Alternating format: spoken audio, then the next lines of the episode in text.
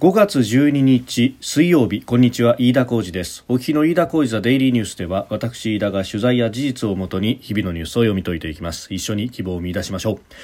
今日取り上げるニュースまずはデジタル庁9月発足という関連6法が、えー、参議院の本会議で可決成立しました、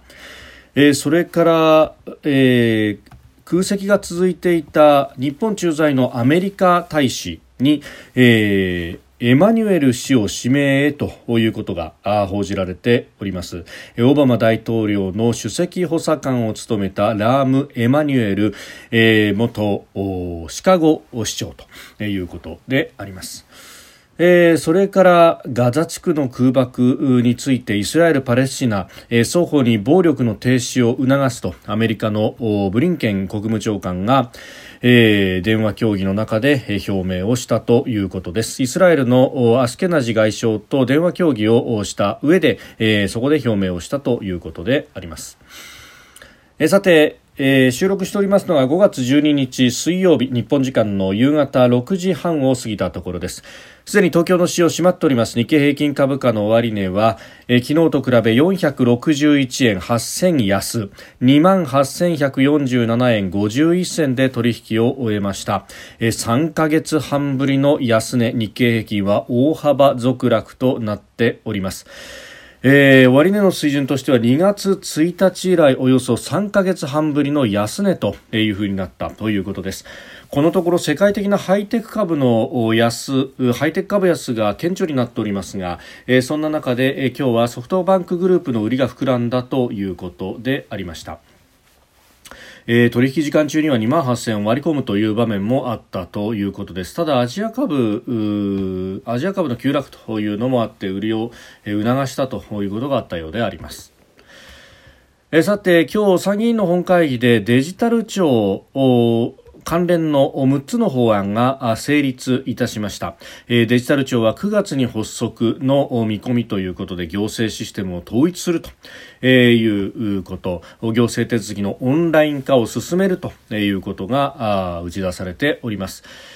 えーまあ、あの関連の6つの法案が、えー、通ったと、まあ、デジタル庁の設置法案であったりとかデジタル社会形成基本法それから公金受取口座登録法、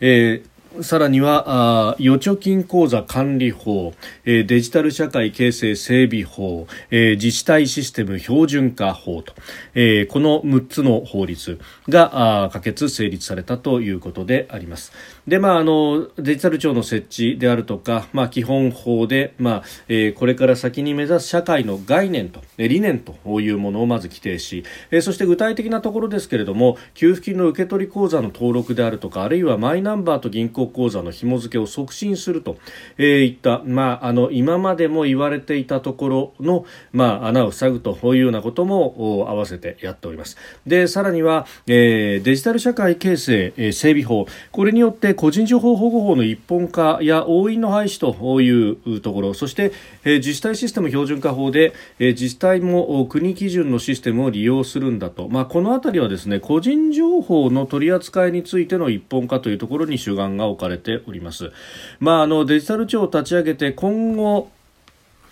まあ、行政サービスのデジタル化というところで、まあ、必要な法律等々はそこでまた作られていくというようなことになるようですけれどもまずは個人情報についてというのは、えー、これは、まあ、あの国の個人情報の保護、えー、さらには自治体、えー、それから事業者というあたり、まあ、現在は民間と行政機関、さらに独立行政法人で、まあ、あの法律がある意味3本立てになっているようなところがあります。で、えー、この個人情報保護法を一本化していくということであります。おのおのですね、法律があるということで、まず横展開が全くできないということであったりとか、基準がバラバラだということ。で、さらに、あの、もっと言うとですね、各自治体が個人情報保護条例というものを、えー、定めておりますが、これがすこぶる使使い勝手が悪いと、えー、国以上に、まあ、その利用のですね、えー使途というものを、まあ、かなり絞っていると、まあ、そもそも論として、えー、個人情報保護法そのそのものが、まあ、あの当時言われたさまざまな懸念の報道という中で、かなりですねあのポジティブリスト化、まあ、これだけはやっていいよと法律の規定によってやっていいリストのようなもので、えー、形成する形になってでしかもそれが、えー、10年、15年前に、えー、成立しているということで、まあ、今のニーズに合わせて使おうとするとできないことがたくさんあると。で、えー、例えばそのマイナンバーを使って、えー、給付金をの給付というものを、まあ、その事務手続きを円滑化しようというようなことが、まあ、実際にですねあの去年、えー、1人頭10万円が配られた一律給付金の時にも特別給付金の時にも、えー、やろうとしたんですけれども結局のところ、えー、その電子上のデータというものを、えー、給付のために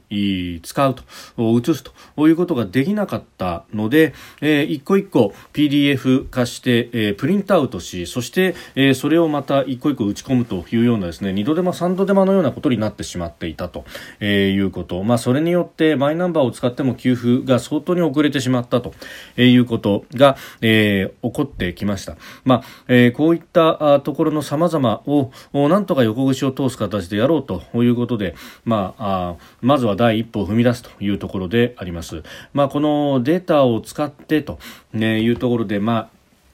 日本の場合はもうあの行政がデータをいじる、えー、知るということそのものが、えー、まずは悪だという前提からまスタートするようなところが今までの議論では多かったし今もそうというところもありましたけれどもなんとかこれを前に進めていきたいと、まあ、諸外国の議論を見てますとそれこそこの新型コロナの対応でも、えー、個人データをどこまで、管理をするのかというところはさまざ、まに議論がされているところであります。えー、特にこのコロナは、えー、接触によって、えー、感染と人と人との接触であったりとかというものが非常に重要になってくるので、まあ、その辺の携帯電話の位置情報であったりとか、えー、そういうものを個人と紐付けてどこまで、えー、管理をするのかというところで、まあ、議論になっております。イスラエルのこの方は歴史学者になるんですかね。ノバル・ユア・ハルリという人と、まあ、あの有名になりましたあの台湾の IT 大臣、え、オードリー・タンという人この2人がウェブ上で議論を繰り広げたりなんかもしてますが、その中で、まあ、あの台湾の事例そしてイスラエルの事例、まあ、おのおの、まあ、準戦時のような体制で国家が出来上がっておりますが、え、データを駆使して、え、感染を抑え込んだという実績があると、まあ、そして、まあ、あのお互いの国両方とも、まあ、民主的な選挙によってリーダーを選びそして、え、政府を運営するという形をとっていると、まあ、民主主義とこのデータさらには有事と平時の切り分けと。いうところをどうしていったらいいのかという議論の中であの政府がデータを持つことそのものというものは、えー、まあ、メリットもあればデメリットもあると。メリットの部分というのが、えー、当然この新型コロナをデータを駆使することによって、えー、クラスターを未然に防ぎあるいは発生をしてもすぐに叩くという形で、まあ、ここまで感染を両国抑え込んできたと。ただ一方で、えやっぱりそういうことでデータが使われているということに対する拒否反応というものは両国の国民の間でも当然ながら、えー、出てきていると。でそこでこのデータをどう使っていくのかメリットの部分を最大化しつつデメリットの部分というのをいかに、えー、阻却していくのかと。その中でハラリがえ指摘をしていたと私は記憶しておりますけれども、えー、結局使う主体による部分があるのではないかと、えー、これを政府の例えばあ犯罪捜査に関わるような、えー、部署というものが、えー、全体的にこの位置情報行動データというものを把握してしまうようになってしまうと、えー、それはあ、まあ、全体主義的なあ使い方をされてしまうと。少なくともその懸念が出てくると、えー、であるからこのデータを使う部署というものを厳しく管理をして、えー、公衆衛生に関わる部署が公衆衛生に関わる問題についてだけこのデータを使うということを、まあ、事前の法律なりで厳しく、えー、縛る形で、えー、そして、まあ、もちろん個人のデータがどこまで、えー、個人として特定されるのかとある程度のマスキングというものを措置として施した上で、えー、データを使う。なりというようなことによってメリットの最大化とデメリットの粗略というものができるのではないかと、まあ、あの提案がありあえあったと、まあ、これはほうと思いながら私も読んでいたわけですが、まあ、こういったことが、えー、この日本の中でも議論が起こってですねそして日本としての日本流のデータの使い方あるいはデジタル政府というものをどう作っていくのか、まあ、あの諸外国から遅れているというところばかりが強調されたりもしますけれども、まあ、その分ですね先進事例を取り込みながら、えー、日本としての使い作り方というものが、えー、あるいは展開できるかもしれない選択肢が増えるかもしれないと。いうところはですね、まあ、今後に向けてまずは第一歩でありますけれども、まあ、これから先、えー、どういうものを目指していくのか、えー、夢夢全体主義的なものにしてはいけないしで、えー、これが血の通ったものにする方法というのはいくらでもあると、まあ、あのすでに河野担当大臣などもですねいろんなところで、えー、主張されたりもしていますが、まあ、例えばそのこの給付金であるとかあるいは口座の、えー、管理というものでマイナンバーと紐付けて補足ができるということになると、えー、子どもの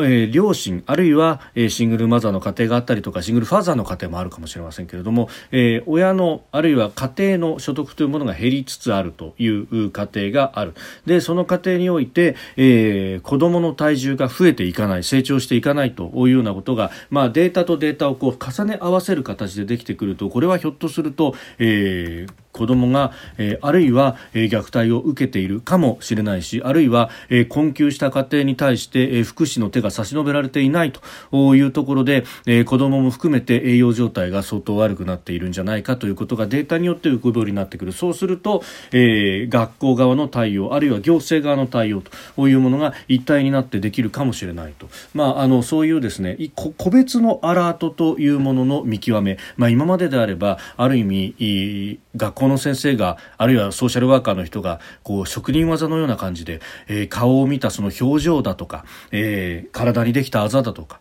えー、そういうもので判断していたものが、えー、データでアラートが出てそれをもとにして、えー、当たりをつけるというところまではできるかもしれないと。いう、まあ、あのデータというものは本当に使い方一つでというところがありますが、えー、その入り口のところで忌避するというよりはどううまく使えるかということがこれから先の課題になっていくんだろうというふうに非常に思います。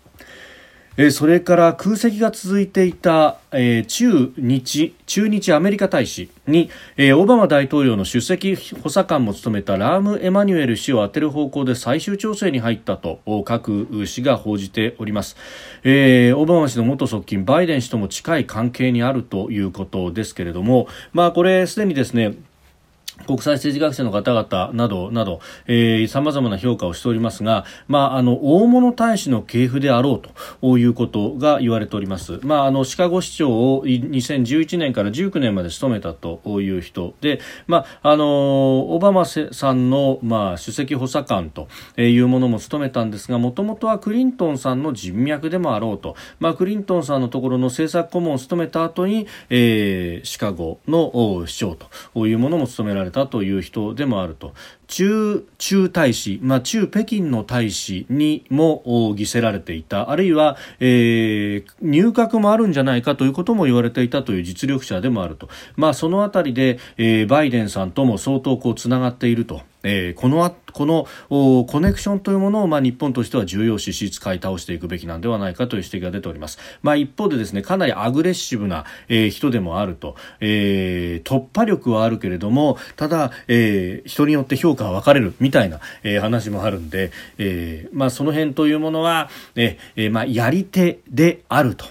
その分、うんえー、扱いは、えー、日本としては難しいけれどもただバイデンさんとの間のこのパイプというものの強さ、えー、これは、えー、生かすことができるんではないかと、まあ、ある意味、えー、オバマ政権末期に、えー、キャロライン・ケネディ氏があ駐日大使を務めたのと、まあ、似た感じになるのかなというところでもあります。まあ、あの様々なパイプを駆使してというところであろうと思いますが、まあ、ただこう名前は出てきてますけれども、あの議会でのこれ承認が必要な人事ということで、まあ、着任そのものは、えまだまだ先だろうとも言われております。えー、それからアメリカのブリンケン国務長官は11日中東でのイスラエルとパレスチナの交戦についてすべての当事者が緊張を緩和して暴力を停止すべきだという立場を示しました。イスラエルのアシュケナジ外相との電話協議で表明をしたということです。ガザ地区イスパレスチナ自治区のガザ地区の空爆というものがですね、まあ、あの注目され報道もされていますけれども一方でこれあのガザ地区の側からですね、まあ、ここを、まあ、事実上収めているハマースという組織などから、え、ロケット弾があかなりの数発射されていると、まあ、それこそですね、えー、報道によっては800発ほど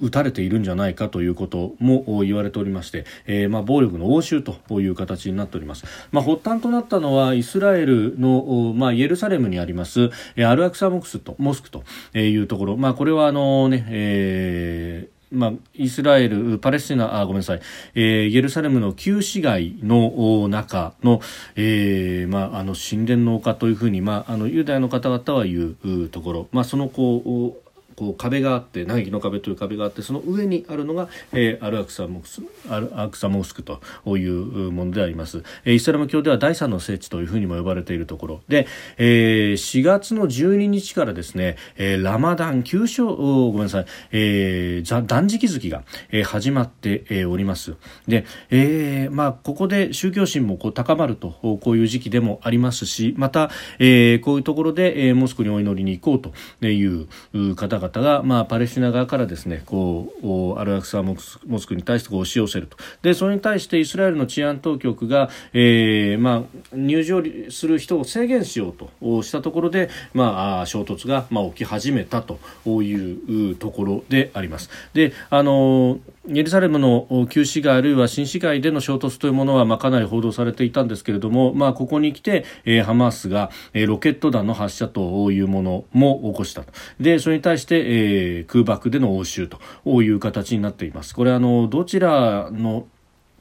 いい悪いという話では、えー、なく衝突が、まあ、起こってしまっているというところです。で、あのアイアンドームという、えー、ミサイル迎撃システムでもって、まあ、あのテルアビブ、まあねえー、第一の商業都市ですが、まあ、ここを守ろうとしてるんですが、まあ、今までであればあのこれほどまでに、まあ、多くの、えーミサイルが飛んでくるということはなかったわけですが、まあ、今回はですねさすがに多勢に無勢というところで、えー、やや内漏らしもあるようで、えー、その中で、えー、亡くなった方も出てきているということであります、えー、報復の空爆によって、まあ、ガザ地区20人を超える死者が出ているというようなことも起こっていると。うんこの暴力の応酬について、えー、国連のグテレス事務総長も深い懸念ということを事務総長報道官を通じて声明を発表したということでありますが、えー、安保にも12日に非公開で、えー、協議をするというところでありますけれども、まあ、これはアメリカが、えー、イスラエル擁護の立場を取って、まあ、消極的な姿勢を示していると。なかなかここに関しては、えー、具体的な行動する指針のようなものは出てこないであろうということが言われております。まあ、あのこういったあの中東の懸念というものもある一方でパレスチナの人たちにとっては、まあ、あの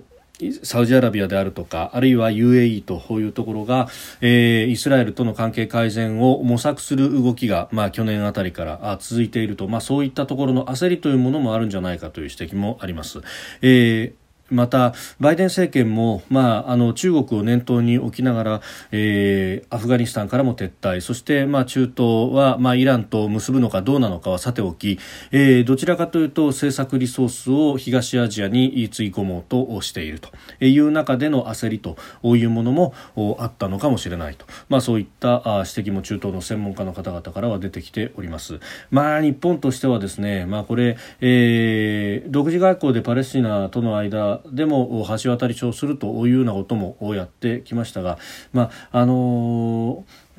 これによってアメリカの重心というものがまた中東に移ってしまうということになると非常にまずいというところも、まあ、睨みながらですね